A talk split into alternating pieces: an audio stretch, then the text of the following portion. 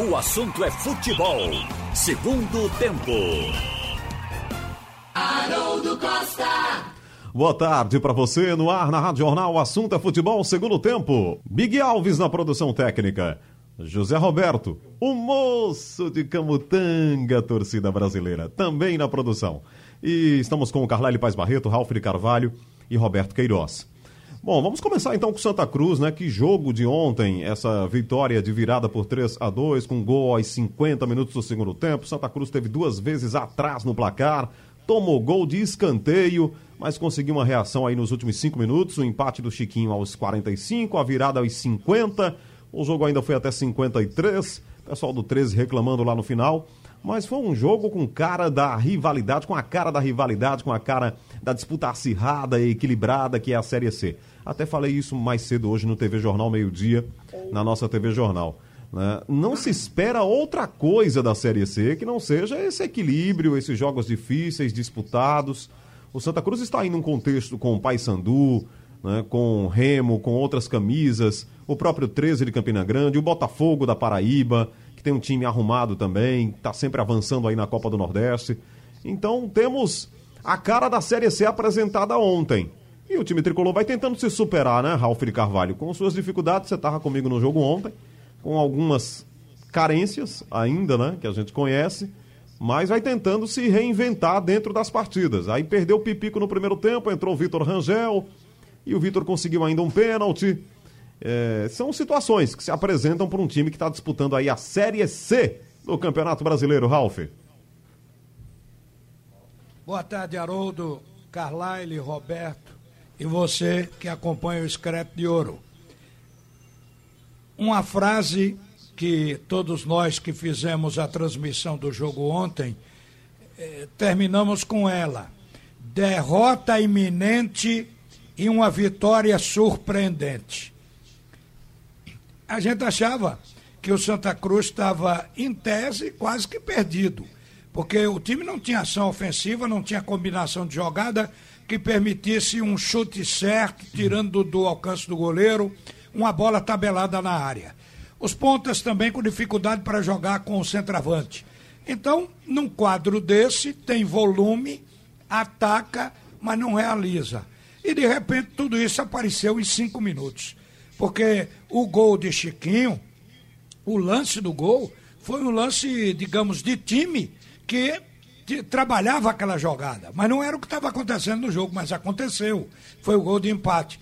E o outro gol foi a raça, vai para dentro, e nisso o Vitor Rangel contribuiu. Teve raça, partiu na individualidade para dentro da área para ver o que acontecia e acabou derrubado pelo Alisson, que valeu o pênalti que deu a vitória ao Santa Cruz. Agora, no plano de vista tático, primeiro, segundo, técnico, primeiro desenho, o jeito de jogar do Santa Cruz, que não tem mudado e não tem oferecido alternativa. Segundo técnico, alguns jogadores que a gente sabe que não estão fazendo o papel como deviam. Por exemplo, eu concordo que não temos uns pontas é, habilidosos para jogar com o meio.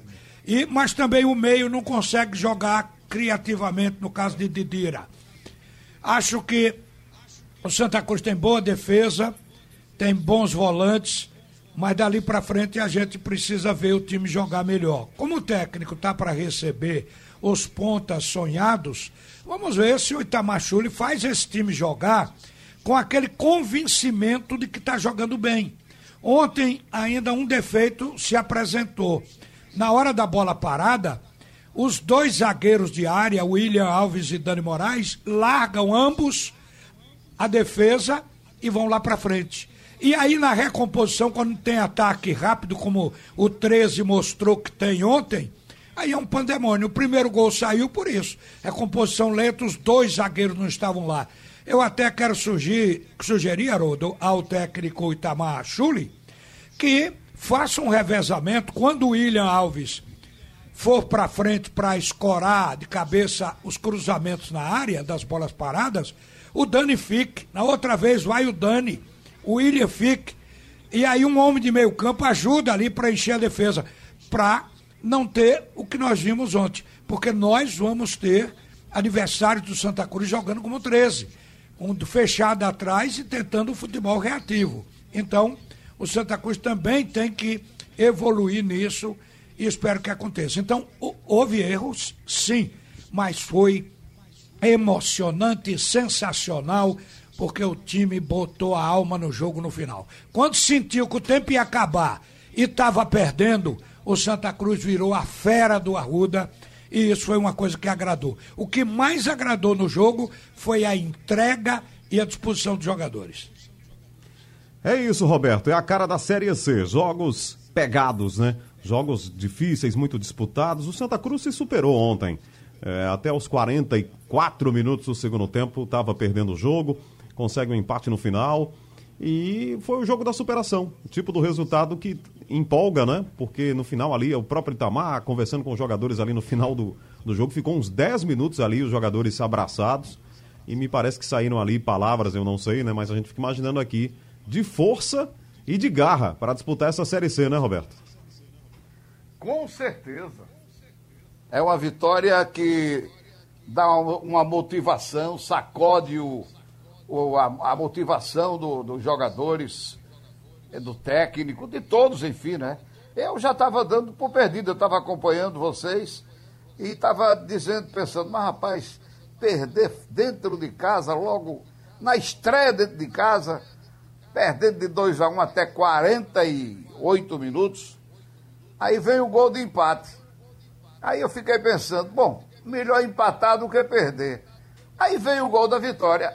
E aí a gente tem que se lembrar sempre do que dizia o ex-presidente do Corinthians, Vicente Mateus.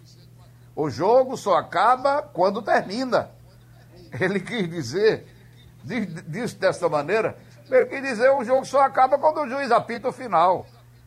Então, pronto, é isso aí. E com esses acréscimos que estão sendo colocados, dão esses acréscimos que são justos, porque são muitas mudanças e paralisações. Os jogos já tinham aí três minutos de acréscimo sem essas cinco mudanças, apenas com duas.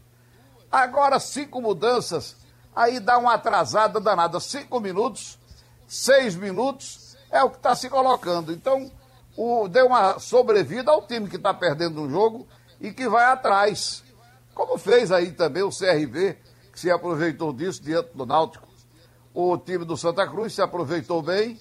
Vitória que realmente dá uma motivação para que o time é, se encha de, de alegria para brigar para voltar à segunda divisão, sair dessa dessa terceira divisão. Falta muita coisa, é claro que, que falta muita coisa. Mas se, se perdesse o jogo, pense numa, num esmorecimento que iria acontecer nesse time do Santa Cruz. Então foi uma vitória realmente para levantar moral do time e dos dirigentes e torcedores. Haroldo. É, Carlyle, análise tática do time. O Itamar começou com o Jaderson foi uma novidade na partida. É, o Jaderson fazendo a função na esquerda. E depois ele inverteu para a direita. Né, o Jaderson terminou lá na ponta direita. Começou, jogou metade, pouco mais da metade do primeiro tempo na esquerda, depois inverteu lá, foi para a direita. Aí inverteu com Jeremias. Aí depois ele perdeu o Pipico. Aí no intervalo perdeu o Célio Santos, que estava jogando na lateral esquerda. Enfim, apareceram ali algumas, alguns desafios para o Itamar nessa montagem do Santa Cruz para esse jogo contra o 13. Como é que você avaliou o time taticamente, Carlyle? Olá é, a todos. É, primeiro, desafio criado pelo próprio Itamar, né? Quando ele coloca Célio na lateral esquerda, um zagueiro improvisado, ele, saberia, ele sabia que ali ele ia perder profundidade, ia perder apoio. Bem diferente do que Totti fez do outro lado, né? Totti voltou a jogar bem é, não gostei da, da estreia do Jaderson. Ele, ele até melhorou no segundo tempo, tentou se movimentar. Agora pareceu ainda que ele está sem ritmo, claro, obviamente, sem fora de forma, apesar de ser um jogador de 20 anos, mas ele meio rechonchudinho. Mas é um jogador habilidoso, a tendência é que ele evolua, que ele cresça. Gostei da entrada de Vitor Rangel, e você está falando na questão tática, ele pode ajudar, principalmente nessa má fase de Pipico e nessa lesão de Pipico. Quando o Vitor Rangel entrou mais centralizado, ele deu mais presença de área, ou seja, ele, ele melhorou o rendimento do Santa. Mas o Santa Cruz ainda é dependente de Paulinho. Paulinho, novamente, destaque do jogo. Claro que Chiquinho entrou no final, fez toda a diferença. Mas Paulinho é aquele carregador de piano, né? Ele marca, ele desarma, ele cria e ele finaliza. Ele já tinha dado uma, um bom chute a gol antes de fazer aquele golaço. Enfim, ele tem que. Itamar tem que criar eh, soluções agora para não ficar dependente de um ou outro jogador. Mas claro que o espírito de luta, isso é muito importante. E o Santa Cruz, mais uma vez. Agora, não era para deixar um jogo tão duro jogando em casa. Claro que o Santa Cruz perdeu o seu, seu maior aliado histórico, né, que é a sua torcida agora. Todos os clubes perderam. Mas o Santa Cruz tinha esse diferencial pelo tamanho do Arruda, pela força de sua torcida. Mas não pode contar com isso. Então ele tem que criar dentro de campo. Isso vai equilibrar um pouquinho mais essa Série C. Mas se ficar apostando em jogos equilibrados, jogos duros, o Santa Cruz pode ter problema aí para sair dessa, dessa terceira divisão. Né? Santa Cruz já está há três anos e não deveria. É, chamou a atenção Olha. ontem, viu, Ralf? Você Sim. tomar um gol de escanteio. Eu até ia te perguntar isso no final da jornada. Achei que o goleiro contribuiu. Teve falha do goleiro, viu? É, era isso que eu queria discutir com vocês, é, Roberto, Ralf, Carlyle. De quem é a culpa no gol de escanteio, hein? Ou, ou, na verdade, é muito mais mérito de quem cobra. Porque o escanteio, na verdade, é, é, é quase, né? Vamos colocar assim, quase improvável sair o gol. O cara tá batendo da linha de fundo. Mas a bola pode entrar, dependendo da cobrança. Mas qual é, de quem é a responsabilidade de um gol de escanteio, Não, de Raul? defender qualquer bola é do goleiro. Aí a gente avalia, indefensável. Essa foi virtude do batedor. Mas o escanteio, a bola vem de longe, ele tem que olhar a trajetória da bola. Há vacilos. Eu tive a impressão, na hora, e foi o flash, logo depois do gol a gente fez referência a isso, que ele saiu um pouco para frente. Já o Carlyle viu ele é, preocupado com o atacante é, da, da, equipe do Isso. 13. Eu vi que ele andou em, em direção à pequena área. E quando ele voltou para botar as mãos, a bola passou por cima. Quer dizer, ele perdeu tempo, ele não estava é, realmente aceso na cobrança do escanteio. E permitiu entrar. Se ele tivesse encostado ou próximo ao, ao primeiro pau, ele teria defendido a bola. Mas ele não estava ali. Ele estava afastado. Ele teve que voltar. É um lance rápido. Mas tem que ver que ele está adiantado, porque ele pensou que a cobrança deveria ser no meio da área. Pode ser que ele tenha pensado isso. E a cobrança foi rente aos postes do gol.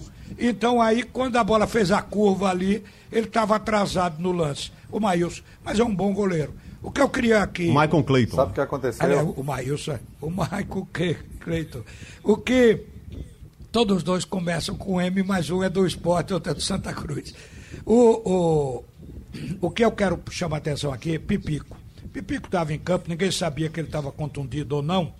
E, o, e o, você vê, isso aí eu pensei a princípio, a gente fica até é, esperando para falar, para não falar antecipadamente. Eu fiquei achando que Pipico estava saindo da área nunca estava lá quando precisava, estava saindo da área puxando para a direita. Eu digo, isso deve ser uma jogada com Didira, que é para ele sai, puxa a marcação, Didira entra.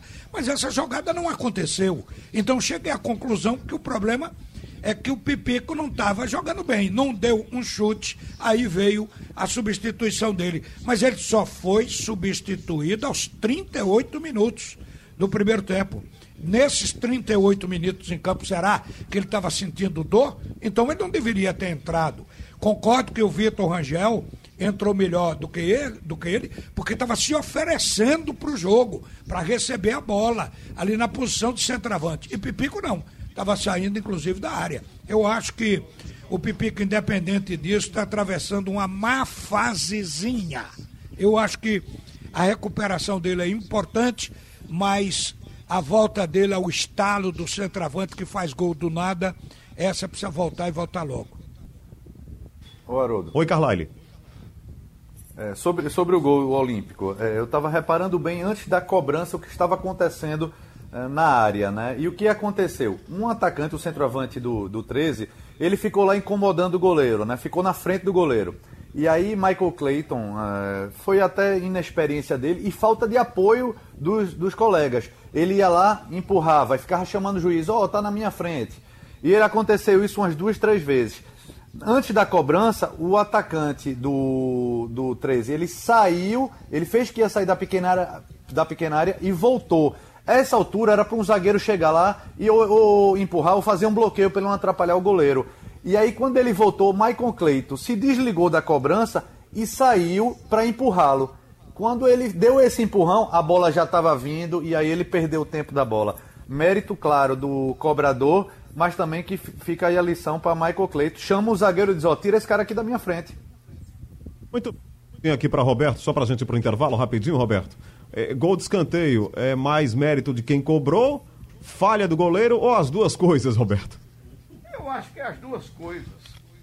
O, o goleiro, ele, ele, se o cara tá na frente dele, ele pode ir na frente do, do atacante, passa na frente dele. A menos que o atacante esteja colado ali naquela primeira trave. Ele fica ao lado do cara. Eu acho que o, o, o juiz não pode dizer, ei, pode ficar na frente do goleiro, não. Acho que não pode, não tem essa proibição. Não é? Não, tô não errado tem. ou tô certo? Não tem isso na lei do jogo, não. Ele Então, tem que disputar cada O um seu espaço. pode- Ele falhou. Ele falhou. É, não tem, o atacante isso é inocência. É, é um jogador ainda, um goleiro em aprendizado também. Entendeu? Isso vai, vai, vai fazendo com que ele ganhe experiência. E o treinador tem que dizer: olha, aquele gol, você não precisa ficar atrás do atacante. Você pode passar na frente dele. Se você achar que pode, passe na frente dele. Vá para a primeira trave. Eu não vi o gol, eu não vi onde a bola entrou. Não, não, Viu, o atacante podia estar onde estava. A bola passou por cima da cabeça. Então ele é que devia estar atrás e botar a mão. É que ele não estava. Ele veio de volta para o lugar que deveria tá- estar. E foi nesse tempo que a bola não espera. Exatamente. Ele desligou da, da cobrança, né? Então ele ganhou experiência. É verdade. E o Santa ganhou o jogo com muita raça. Então, pronto. Ele, na próxima, eu acho que o técnico vai dar uma orientada nele. É, e todo goleiro tem uma história parecida, né? Todo goleiro tem o seu dia de tomar um frangaço. Não, já aconteceram muitos gols assim É, de. to- tomar gol de O escanteio. É. Nelinho batia bem, fazendo, fazendo curva. O Éder batia bem na direita, um escanteio na direita, ele batia fazendo curva. Já aconteceram outros gols. O problema é que o goleiro tem que ficar atento, ele não pode descuidar com outra coisa. As companhias agradabilíssimas aqui de Antônio Gabriel e João Vitor Amorim. Olha, o Náutico joga hoje contra o Vitória. Jogo às nove e meia da noite, no Barradão, em Salvador. Começar por você, Roberto. O Gilson Clay na estreia. E não vai estar à beira do campo, por uma questão aí protocolar, né? Não, não tá regularizado, digamos assim. E aí não pode ficar lá à beira do campo. Mas já comandou treino ontem e tal. A minha pergunta é: você espera grandes modificações táticas, técnicas do Náutico? É muito mais motivação? No sábado contra o CRB, o time entrou super ofensivo aí. Parecia o Flamengo, um volante só, só o Josa e depois só jogadores do meio pra frente. Mas o time não ganhou, ficou no 1 a 1 com o CRB. O que é que você espera hoje, Roberto? Eu espero muita dureza. O time do Náutico, para se acertar, vai dar uma. vai demorar um pouco. Eu acho que o técnico ainda não conhece os jogadores. Já está se falando na volta de Thiago. Eu acho que. É questão de opinião. Opinião. A minha opinião é que Thiago não está rendendo, não vinha rendendo. O Eric, no jogo passado, entrou muito melhor no lugar dele. O, o, o Thiago precisa ficar um pouco no banco, mas já está se falando na volta do Thiago, que prende muita bola, que não aparece para o jogo, nem jogos duros, decisivos, difíceis. O Thiago se esconde, não aparece, fica inibido. Fica inibido, esse é o termo certo. Então, é, o técnico vai levar um certo tempo para conhecer, a menos que ele passe é, a tarde inteira, passou a tarde inteira de ontem assistindo tapes dos outros jogos para conhecer os jogadores. Acho que ele ainda não tem condição de mexer no time. Deve ser por- o, o assistente que está dizendo, ó, isso aqui é assim, assim, assim, esse daqui é assim, tem essa virtude. E fica falando das virtudes e, e problemas dos jogadores. Vai demorar um pouco. O time, o time do Náutico vai enfrentar dureza diante da equipe do Vitória. Ô, Carlyle, o Pivete é o técnico do Vitória. O Pivete é que tá no comando lá do. Pivete? É. Bruno Pivete, né? Bruno Pivete.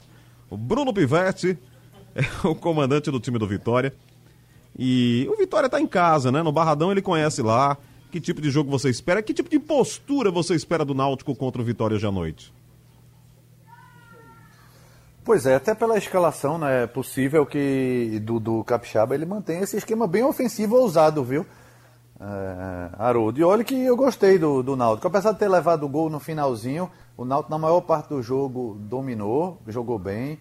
Jean Carlos jogou bem, Jorge Henrique até quando aguentou é, é, jogou bem. Jorge Henrique fazendo essa função mais recuada, né? Ou seja, o time estava tava mais estável. E o time não ficou vulnerável lá atrás, não, como poderia é, se imaginar. Agora, é um jogo fora de casa, mesmo sem torcida, a tendência é que os donos da casa procurem sair um pouco mais para o jogo, mas se ele, se Dudu mantiver mesmo esse esquema com apenas um volante, e aí mudando, né, não é mais Raul, né, é Josa, ah, não sei como é que Josa vai estar ainda para aguentar os 90 minutos sendo um primeiro volante jogando fora de casa pela primeira vez.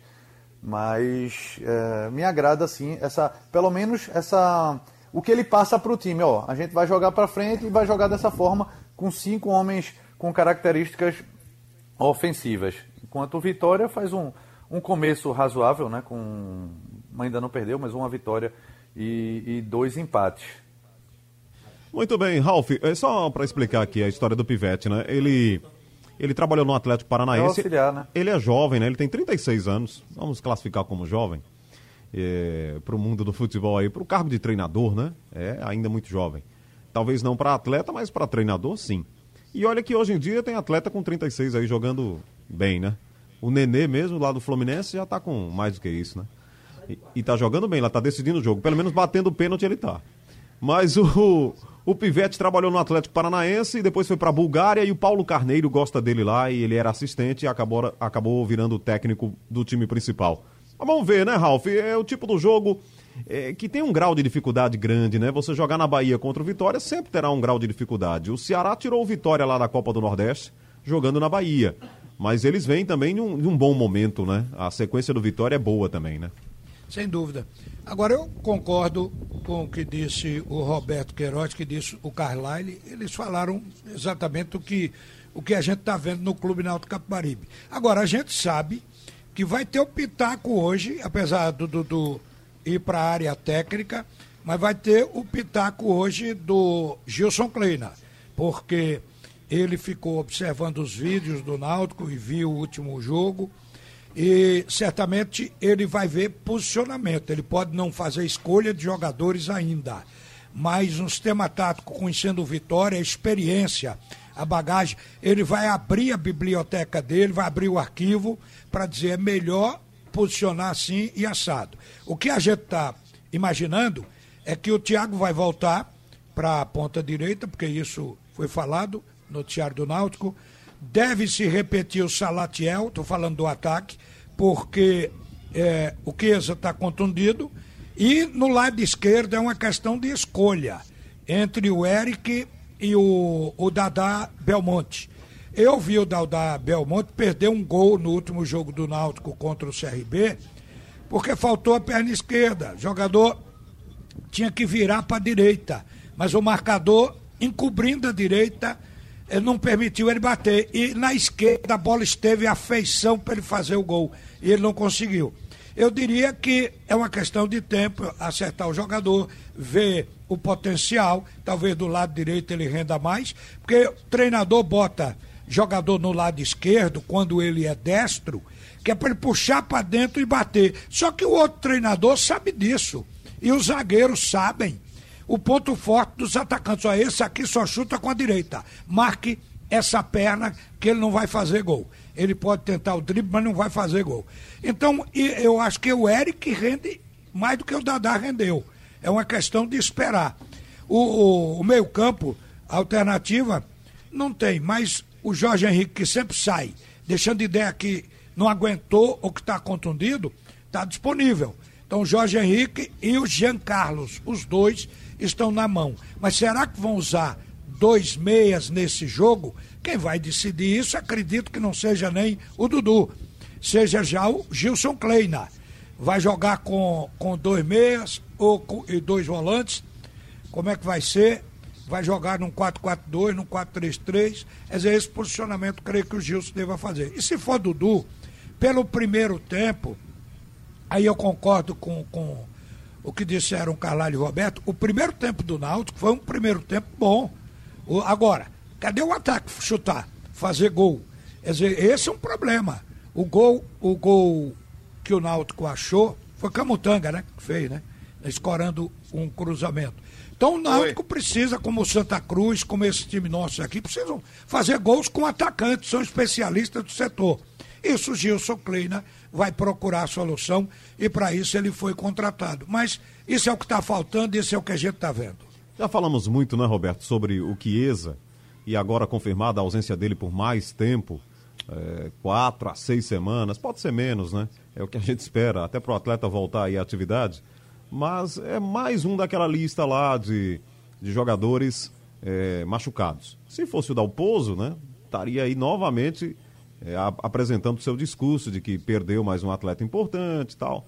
Mas o Náutico vai ter que se reinventar, né? Isso aí faz parte do futebol. E o Chiesa, que ainda não brilhou, essa é a verdade, apesar de muita luta lá, mas não está sendo tão municiado, ele vai ter que respeitar esse prazo e o Náutico tem que encontrar um substituto à altura, né, Roberto?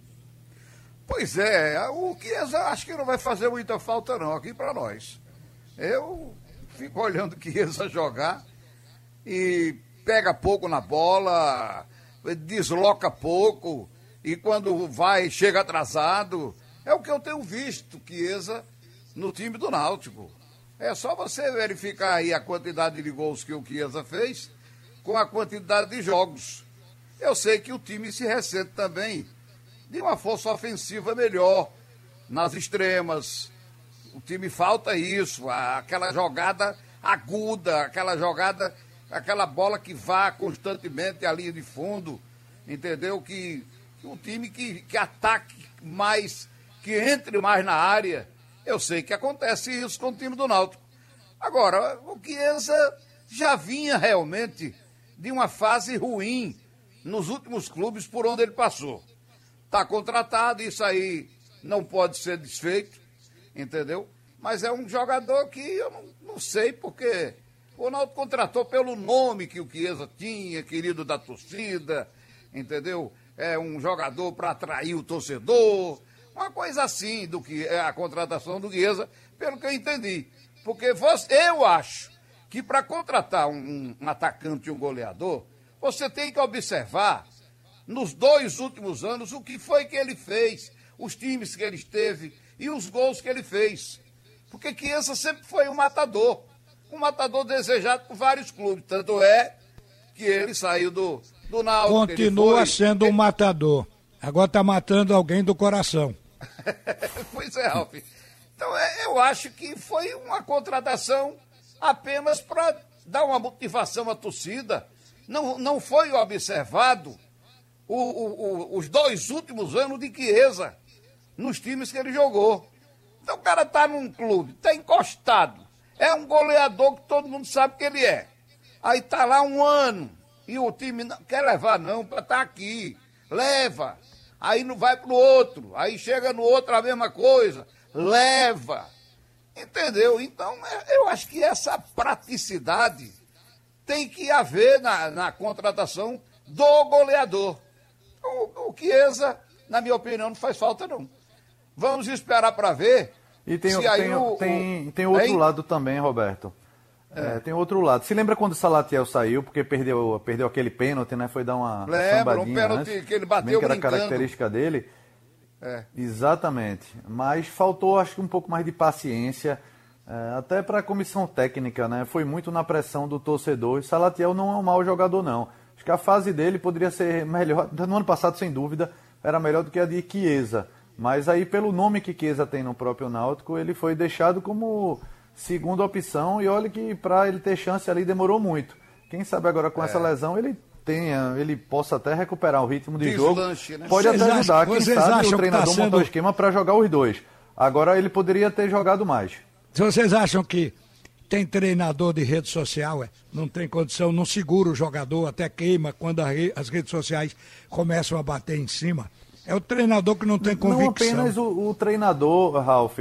Mas a, a, diretoria, e você sabe, quanto os diretores, e nossos aqui, os diretores pernambucanos, eles são abalizados por rede social, por torcedor. E aí eles repassam essa pressão para a comissão técnica. É, é, isso é falta de convicção. A pessoa está no futebol há tanto tempo, sabe que jogador tem uma fase e precisa ter sequência. São coisas que o técnico tem que segurar. Ele tem que botar o jogador e se dar convicção dele. Ele mandou o clube contratar, porque acha que o cara tem talento e faz o que o, o time precisa e está deficiente, ele vem para cobrir, ele tem que dar um tempo pro cara. É o caso desse Jadson que jogou ontem no Santa Cruz. O Jadson não jogou uma boa partida ontem e a gente achou até que ele está meio é roliço. Jaderson. Não é, é Jaderson. Ou é tem um R. Não sei se tem. Até é agora. Jaderson. Tem um R aí. Eu chamo um de Jaderson. É Jaderson. pode ser Jaderson, né? É, tem um R sim. Tem o um R. Então, Jaderson, o que acontece com ele? Ele tem que esperar. Tem que, tem que ver. Ele veio. Ele veio porque o Santa Cruz também não pode contratar aquilo que precisa. Ele tem que contratar o que está disponível no mercado. Porque com falta de dinheiro não dá para trazer jogador que está jogando, chegar lá e tirar do clube. Então, traz como aposta. Eu considero que o Jaderson é uma aposta que veio do Atlético. Agora, o treinador tem que ter aquilo roxo para poder segurar o cara, mesmo com contrariando parte da torcida. Aí depois que ele tiver que ele se convencer de que o cara não vai deslanchar, aí ele tira. Mas ele não pode ficar queimando jogador. E pelo que a gente está vendo, tem treinador fazendo isso no nosso futebol. Olha, Carlyle, o árbitro de hoje à noite, estava ouvindo agora há pouco a informação, Eber Roberto Lopes, eu pensei que o Eber já estava caminhando para aposentadoria. Aliás, o Eber tem uma história legal com o Náutico, né? Uma história, digamos assim, positiva.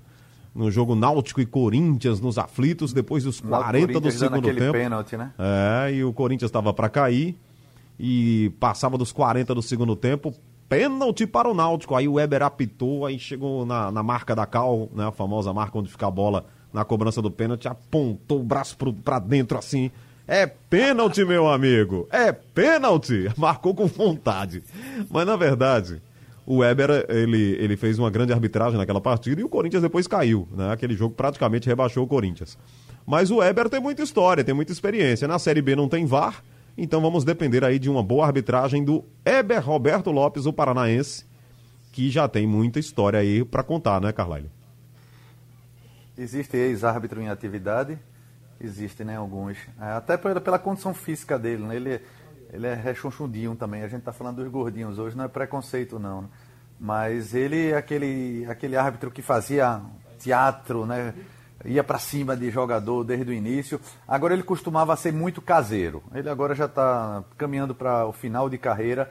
Mas eu lembro em jogos do esporte mesmo, ele apitou acho que aquele 3 a 1 da primeira partida da final da Copa do Brasil. Assim, o esporte reclama uma falta no início da jogada que depois teve o gol do Corinthians, o terceiro.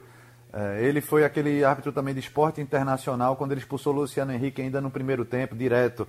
Enfim, ele, ele, ele costuma ser, ser caseiro, mas agora não tem a torcida, né? não tem a pressão da torcida. Tecnicamente ele é bom, resta saber se ele consegue dar o dinamismo que merece uma partida profissional. Né? Ele precisa correr um pouco mais.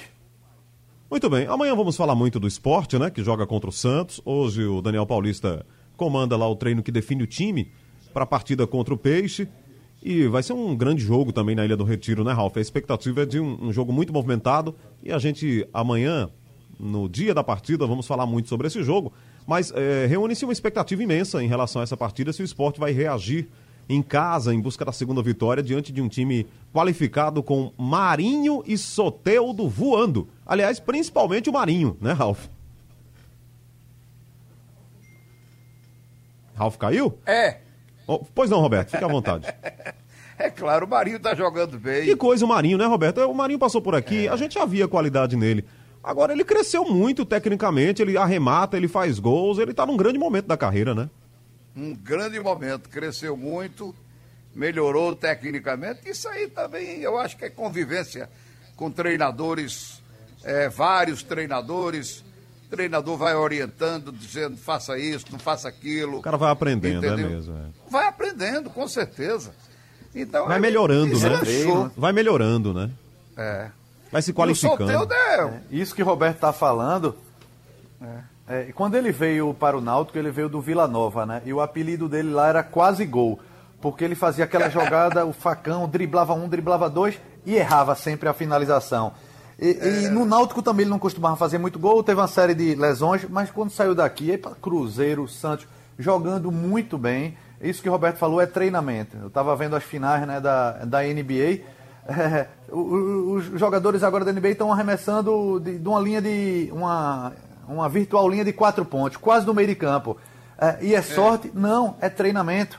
O, é, o próprio jogador, acho Lila, do, do Portland Trail Blazers, ele, ele, antes de começar o jogo ontem, ele, ele arremessou 10, 20 bolas lá perto do meio de, da meio da quadra, né? Então não é sorte não, é treinamento. Ele era como ele era como um Rainer, né? Lembra do Rainer, Roberto? Fazia grandes jogadas era. e na hora de Isso, fazer o gol é. não conseguia, né? Quer ver outro? O Rony. O Rony também era aqui no Náutico, ele perdia muitas chances. Ele ele estava comendo a bola no Atlético do Paraná. Ele está agora no Palmeiras, não está sendo bem orientado, aproveitado lá pelo Luxemburgo. Entra no segundo tempo, joga mais na ponta direita, mas o forte dele é pela esquerda. E fazendo, fez muitos gols pelo Atlético do Paraná. Tanto é que o, que o Palmeiras pagou um bom dinheiro para contratá-lo. É a mesma coisa do Marinho. Tá certo? Agora, quem é quem, o outro lá pelo, pelo lado esquerdo, o Soteudo, é o baixinho que preocupa. É Tamanho do Miltinho, que jogou no Náutico, né? É isso mesmo, é. O assunto é futebol. O segundo tempo está terminando aqui, mas o futebol da Jornal vai continuar hoje. Seis horas tem o bola rolando e depois tem a jornada esportiva para Vitória e Náutico. Campeonato Brasileiro Série B, nove e meia da noite, cobertura completa do Screte de Ouro. Sugestão ou comentário sobre o programa que você acaba de ouvir, envie para o e-mail ouvinte@radiojornal.com.br ou para o endereço Rua do Lima 250, Santo Amaro, Recife, Pernambuco.